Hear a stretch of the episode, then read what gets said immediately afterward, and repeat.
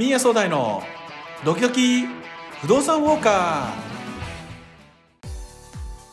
ー。現役の不動産投資家であり書籍も多数出版しているミーヤ総大さんのポッドキャスト番組ミーヤ総大のドキドキ不動産ウォーカーは不動産にまつわるいろいろなことをミーヤさんの体験を含めて明るく楽しく解説するトーク番組です。不動産を全く知らない方から不動産投資の上級者の方まで幅広いリスナーの皆様へ不動産に関するあんなことこんなことためになる話もやっちゃった話もいろいろなお話を盛りだくさんにそして赤裸々にお役に立てる情報をお届けいたします。皆さんミーヤ総大のドキドキ不動産ウォーカーぜひともお楽しみください。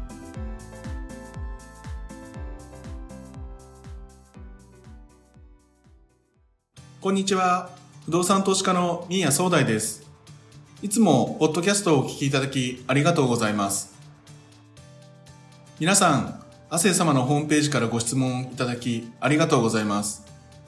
今回もリスナー様からいただきましたご質問にお答えしたいと思います。リスナー様からの一つ目のご質問、入居者は自分で選べますか？です。はい。物件のオーナーになれば、物件への入居者は選べます。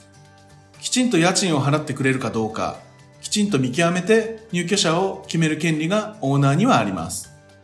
ただ、毎回入居者を見極めるのは作業的にとても大変になってしまいます。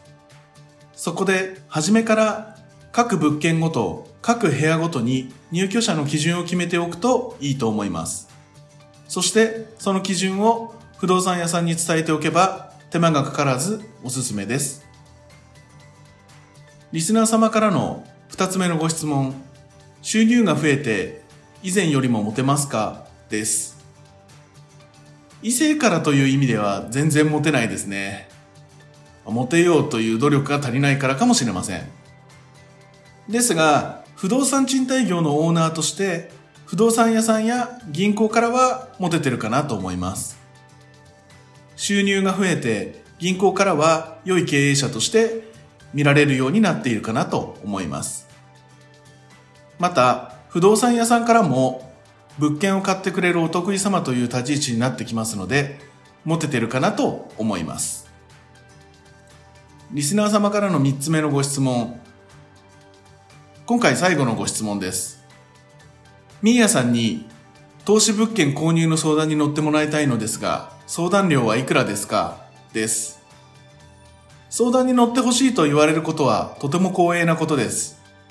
ですが、私は料金を取って相談に乗るということはしていません。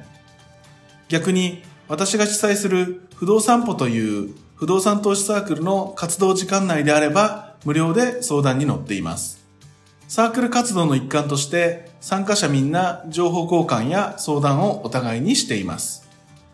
もちろん、あくまで相談であり、不動産投資は他の投資と同じで自己責任ということをしっかり理解してもらった上でお話ししています。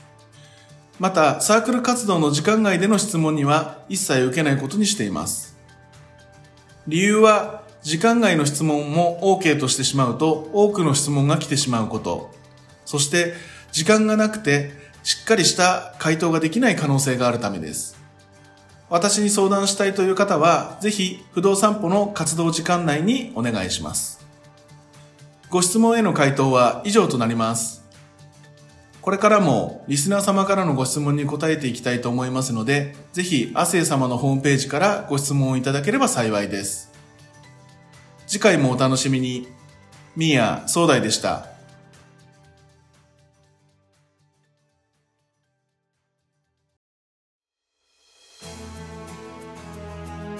子供たちが独立した。夫婦2人なら少し狭くても便利なところがいいな。テレワークで通勤時間が減った。今の家は会社に近くて便利だけど緑の多い郊外に行きたいな。アパートを引き継いだけれどアパート経営なんて面倒でやりたくない。実家を相続した。自分の家はあるしどうしよう。大切な不動産売却のご用命は明日へ。